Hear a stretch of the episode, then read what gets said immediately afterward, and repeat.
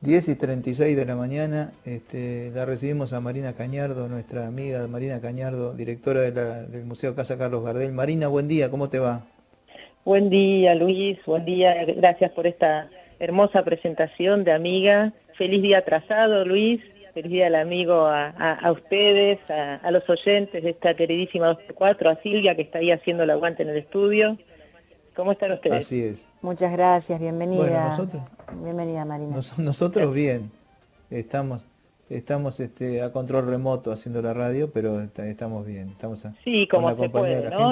ahí con, los vecinos ruidosos. Bueno, es lo que hay, dicen los chicos sí. es, lo, que hay. hay gatitos, hay, de todo. hay de todo. Timbres. Sí, bueno. Pero hoy estamos de, no sé si de festejo, de conmemoración, de efeméride, pero bueno, de algo, de algo que nos acordamos que pasó un día como hoy hace 90 años. Nada menos, este, ese primer mundial este, en Uruguay, ¿no? Sí, qué increíble, y la participación de, de, mundial. Sí, sí, sí, sí, sí, una patriada con 13 equipos. Este, no sé, digamos, vos, vos conocés por ahí un poquito más la historia, me parece que fue una idea, hicieron el Estadio Centenario y en algún momento se preguntaron, ¿qué hacemos con semejante estadio? Eso, sí, y, organizaron una cosa increíble porque, bueno, este, como a veces pasa, no sé si tienen memoria de hace bastante poco, este, el Mundial en Brasil, este, esas cosas medio contrarreloj, este, ahí tuvieron que hacer un que como vos decís es el Estadio Centenario en ocasión de los 100 años de la Constitución del Uruguay, que lo hicieron en ocho meses, dice que trabajaron este, incluso trabajadores que vinieron de fuera del Uruguay para llegar a hacer ese gran estadio y después la pregunta fue ¿qué hacemos con el estadio? Eso lo vas a charlar un ratito porque es una pregunta muy divertida. Pero bueno, lo que se conmemora de alguna forma es la final de ese mundial que se jugó nada más y nada menos que entre los locales uruguayos y la Argentina. No voy a entrar en detalles, Luis, no quiero herir susceptibilidades, sé que hay muchos futboleros escuchando la radio, sé que los tres berretines, aquellos de Susini, este, de aquella película, digo, se siguen cumpliendo, ¿no? Tango, fútbol, radio siguen siendo pasiones, este, la versión era el cine, ¿no? El tercer berretín, pero bueno, este, no voy a andar ahí metiendo el dedo en la llaga en esa final. A veces un poco conflictiva, incluso a 90 años sigue teniendo recuerdos este, encontrados, pero sí ganaron los uruguayos. Y lo interesante y lo que yo quería compartir hoy con ustedes es que Gardel estuvo visitando las dos selecciones. Hasta de eso también hay cierta controversia, ¿no? Sobre si estuvo con los dos, si no. Pero me parece que es un gesto tan gardeliano que si no le vero ventrovato, yo me la creo, Luis. Sí. Sí, sí, tengo acá un par de, se diría documentos, ¿no? Porque este, hay una fotografía que pueden ver porque ahí compartimos en las redes sociales del museo la foto de Gardel con la selección del Uruguay, de cuando visitó aquella selección, con un detallito, una copa que dicen que no estaba en la foto original. Una, sería una fake news de la época, ¿no, Luis? Claro, claro. Algo así. Sí, sí. Bueno, pero estuvo, estuvo, se lo ve súper sonriente a Gardel. Busquen en las redes del Museo Gardel y van a ver esa foto. Y por el lado argentino tengo el, testimonio de La Razón, el, famosísimo diario argentino, que al día siguiente de visitar a la selección argentina hacía esta crónica que me permito leerla, está en el libro de, los Barsky, gran libro de biografía de Gardel, y que es tan encantadora, ¿no? La prosa del periodismo de la época. El título era Carlos Gardel llegó al campamento argentino, perdón, llevó al campamento argentino la alegría de sus canciones. Y el texto decía así, acompañado por sus guitarristas Barbieri, Aguilar y Riverol, llegó Gardel al atardecer, siendo recibido con general simpatía y allí mismo, en medio del salón comedor, adornado con banderas argentinas, se hizo rueda común y familiar, iniciándose la sesión con tangos que la muchachada aplaudió con verdadero entusiasmo. Decir más no cabe, Gardel cantó poniendo en su voz inflexiones que dejaban ver claramente el enorme interés que tenía en dar satisfacción a esos bizarros jugadores que en, me hago una pausa, que en el aislamiento del hotel lejano, qué palabra que nos suena ahora, ¿no? Estaban Justo, aislamiento, claro. En el aislamiento del hotel lejano esperan ansiosamente el momento de defender los prestigios del deporte nacional. Chan, chan, Qué, lindo, ¿no? ¿Cómo se escribía antes, Luis? Sí, sí, sí, la verdad. Bueno, Este, Ahí tenemos estuvo este, Gardel y, prodigando simpatía, eso mm. también yo me la creo, ¿eh? Tipo simpático. Sí, Gardel. era un fenómeno. Tengo testimonios, este, no, no voy a hacer ahora hacerlo muy largo, pero testimonios directos este, de Eduardo Morera, de Freddy Corticati que estuvieron con él y tenían un agudísimo sentido del humor. Y a veces, a veces era hablaba con algunas palabrotas también, ¿eh? se, mandaba de y bueno, Y también era la época. Quien no decía eso tal vez era visto como un bicho raro, ¿no, Luis? Sí, no, no, Gardel era muy campechano, este, muy campechano, muy un personaje muy, muy singular. Este, y muy amigo de ¿Tenemos algo para escuchar? Hay tan, sí, sí, sí eh, pero quería ir por el lado de esto, ¿no? Hay tantas anécdotas que lo pintan a Gardel como un tipo generoso y, y muy amigo de sus amigos. Tenía varios amigos futbolistas, este, bueno, Ochoita de Racing, Raimundo Orsi de Independiente, pero también tenía amigos del Barça. Eh, y bueno, hablando de humor, hay un tango humorístico que refiere al fútbol, que se llama Patadura, que Gardel lo grabó en dos ocasiones, eh, ambas en París, el 15 de diciembre del 28 y casi tres meses después, el primero de marzo del 29, se volvió a meter en un estudio para grabar de nuevo Patadura. ¿Y por qué lo grabó de nuevo? Porque sus amigos del Barça andaban en la mala. Y él dijo, bueno, vamos a hacerle un mimo. Así como le hizo mimo acá a, la selección argentina, en ese momento dijo, voy a cambiar todos los jugadores que se mencionan en Patadura por los amigos del Barça. Y ahí, si prestan atención los oyentes, van a escuchar a Piedra, Satre, Zamora, Sami, el gran Samitier, Platco, todos mezclados en este hermoso tango y tan simpático Patadura. ¿Lo escuchamos? Lo escuchamos, dale. Dale.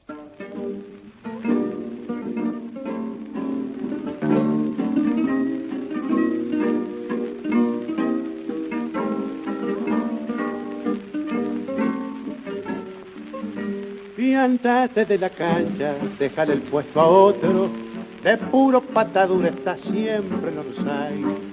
Jamás cachas pelota, la vas de figurita, y no serví siquiera para patear un can. Quieres jugar de fútbol y ser como lo espiera, pa' ser como hace sastre de media cancha un gol. Querer hacerle goles al colosal Zamora y ser como lo es a mí, el mago del balón. Chingos la pelota, chingos en el cariño, el corazón de placo te falta chechambo pateando a la aventura no se consiguen goles con juego y picardía se altera el marcador piéntate de la cancha que haces mala figura con pulso y frusquedades te pueden lastimar. Te falta tecnicismo, colga los piparulos, de Leniman hay puesto, si es que quieres jugar. El juego no es potario, tenerlo por consejo. Hay que saber cortarse y ser buen shoteador. En el arco que cuida la dama de tus sueños, mi yo de enamorado acaba de hacer gol. Déjate de aspavientos, vos no tenés más chance, ya ni tocas pelota, la vas de puro ahogo. Te pasas y en el campo, de amor donde jugamos, mientras corres la liebre, te gano un corazón.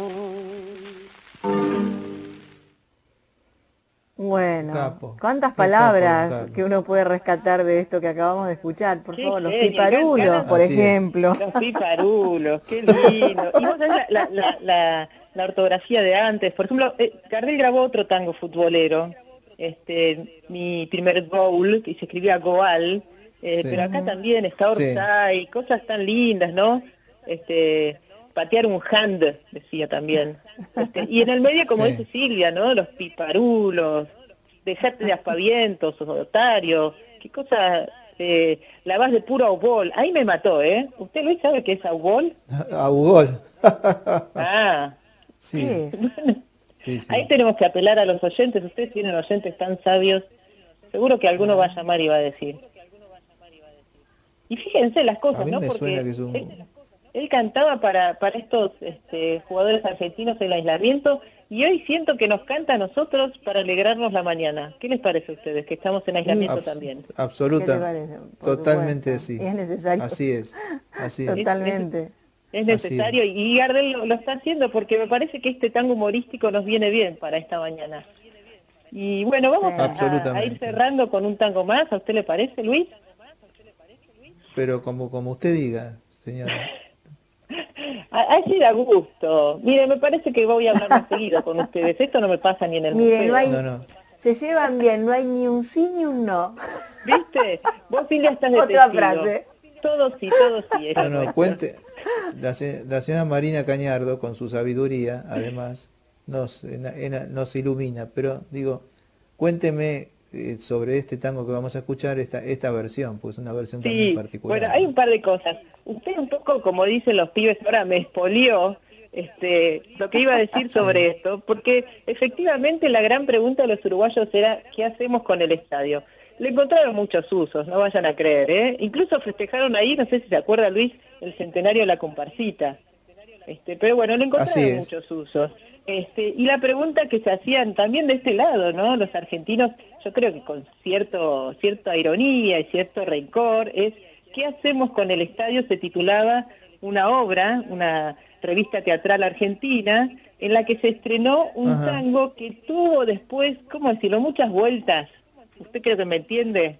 Yo no voy a decir qué tango es, pero voy a decir que ese tango lo estrenó Sofía Bozán, que fue un éxito inmediato, se cuenta que el público aplaudió y tuvo que cantarlo cuatro veces en esa función, y después lo grabaron, miren, en el año 30, que fue cuando se estrenó este tango, yo tengo un listado de 12, por lo menos, grabaciones, todas en esos tres meses, porque se estrenó en septiembre y hasta fin de mes este, lo grabó, obviamente, don Carlos Gardel, Corsini, este, eh, Azucena Maizani, Pedro Macia, Julio De Caro, Roberto, etcétera, etcétera, etcétera y lo grabó también la orquesta típica Víctor. Y a mí me gusta mucho que pensar que las orquestas típicas de sello son como selecciones. ¿Vio Luis? Es como un seleccionado de los mejores, como un poco de fútbol. Pues la Víctor es una era famosísima orquesta de sello. Exacto, era una orquesta este, para que solamente se unían para grabar, no actuaron en vivo, porque eran todos los grandes maestros de la Víctor.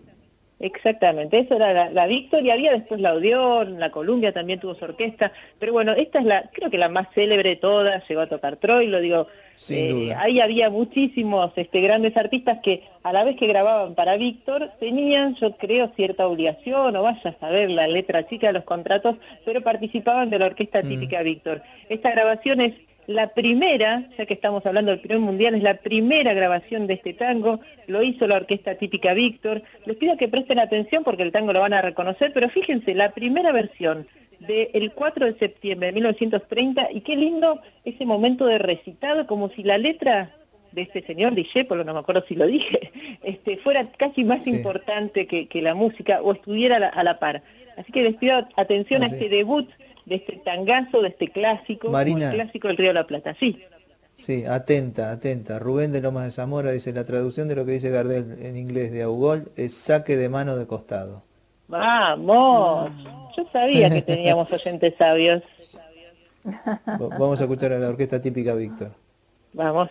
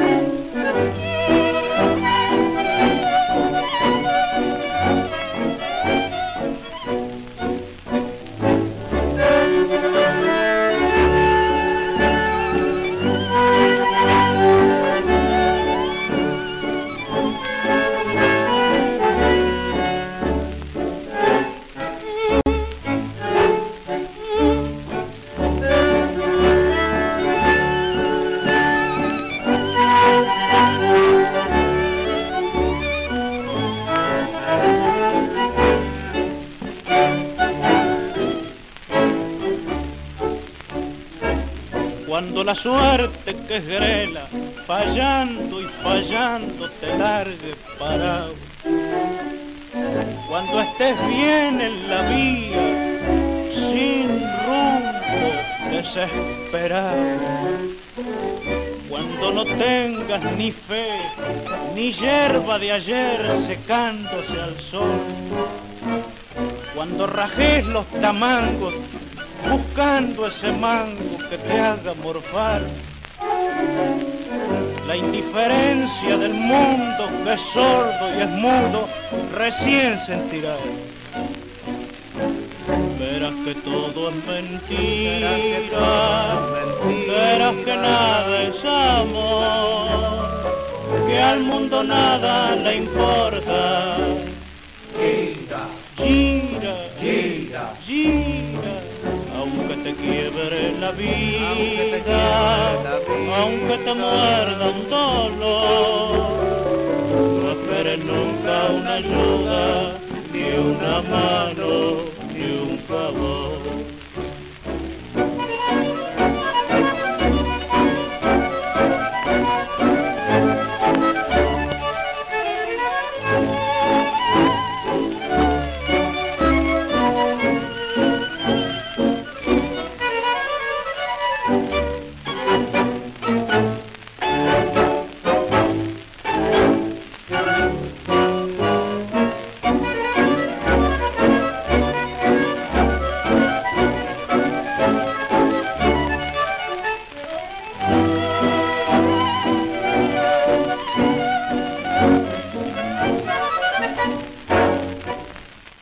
Bueno, compartíamos esta versión de la orquesta típica Víctor con el dúo Gómez Vila, Alberto Gómez y Gómez Vila interpretando Gira Gira de Discepolo. Antes habíamos escuchado Patadura, que había quedado pendiente, de Ares y Sotelo por Carlos Gardel.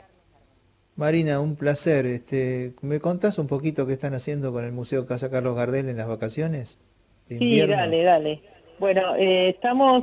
Ah, quería una cosita cortita, ¿no? Sí, también como recién sentía un poco que, nos cantó Gardel este, en el aislamiento, siendo también que este Shirashira también nos interpela en un año tan particular que tenemos ahora, el, año del 30 también lo fue, vos lo sabés Luis, este, con la crisis, con bueno golpes de Estado en aquel momento, una década infame que empezaba y, y salimos adelante. Así que creo que también este quiero que sea un mensaje, ¿no? Que salimos adelante, que, el, mundo sigue girando como este gira gira y nosotros vamos a seguir adelante con tantas cosas hermosas como tenemos, como por ejemplo disfrutar de estos tangos. Y también el museo seguimos disfrutando de nuestra manera y dentro de nuestras posibilidades, porque como decís, estamos de vacaciones de invierno y hay muchas actividades para chicos, desde las redes, evidentemente, del Museo Casa Carlos Gardel. Hoy, por ejemplo, vamos a hacer títeres. ¿Te la crees, Luis? Estamos poniendo ah, onda, ¿no? Sí, sí, claro. alusivos al tango. Este, así que vamos a tener y a Laura Goodman haciendo algo que llamamos la historia detrás del tango, donde un sapo va a interpretar una canción de Gardel. No les cuento más. Pero bueno, si se conectan, en este caso vamos a estar por la red de museos BA por el Instagram Live de Museos BA este, y vamos a, divertirnos un rato y a escuchar con atención algunos tangos y algunas canciones que a veces las pasamos por encima y nada, estar bien en casa, que es lo que podemos hacer ahora. Marina, un placer como siempre. ¿eh? Un, beso grande. Muchas gracias. beso muy grande a vos, a tus oyentes sabios, este, a Silvia, a Luis, al gato. A todos. Se llama Picho. Te lo presento. Ah, y Anito, que me acordé ahora, no es que esté último después del gato, pero me acordé también a Anito D'Alessio, un grande, este, besos a todos.